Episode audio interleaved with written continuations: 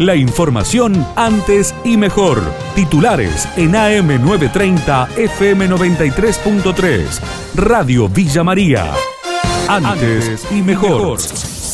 Coronavirus duplican las camas críticas del Hospital Pasteur. El Ministerio de Salud de la provincia autorizó a pasar a una nueva fase, explicó Pablo Valle, subdirector del nosocomio. El Ministerio de Salud autorizó a pasar a una nueva fase. Esta fase y este, este plan concretamente de ampliación de unidades ¿sí? para el Hospital Pasteur para pacientes COVID consta de la duplicación de camas críticas. Hoy pasamos de 13 unidades críticas, camas de terapia intensiva que tenemos para pacientes COVID, a duplicarlas, a tener 26 camas, ¿sí? eso es un incremento del 100%. Y de las camas que nosotros llamamos de, de necesidad intermedia o a la COVID, lo que tienen oxígeno, aislamiento, todas las medidas, digamos, como una terapia intermedia, van a pasar de 28 camas se le van a sumar 16, o sea que vamos a llegar a 44 camas.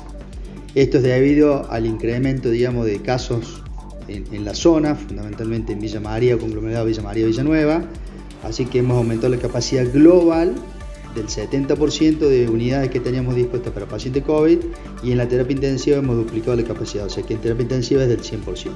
El sistema de taxis está muy complicado, lo indicó Daniel Vidal del Sindicato de Peones en Villa María. Como veníamos diciendo, el sistema de taxis acá en Villa María, bueno, en varias partes del país, no solamente aquí, está muy, pero muy complicado. Hoy estamos trabajando un 20 o 25% de lo que se históricamente venimos trabajando. Con esto que se cierran ahora los negocios de noche, digamos ya que cierran a, las 20 horas, el chofer de noche, bueno, es peor, peor, seguimos mal, mal, mal. Hemos perdido varios choferes porque hoy, eh, hoy en día el permisionario que tenía antes dos choferes, hoy se queda con un chofer. El intendente de Villa Yardino, Omar Ferreira, destacó las agallas de los bomberos de Villa María que están combatiendo las llamas en las sierras de Córdoba. Hay dos focos eh, oeste cerca de la localidad, eh, cerca del Castillo de los Troncos. Eh, la verdad que está muy complicado ahí, están trabajando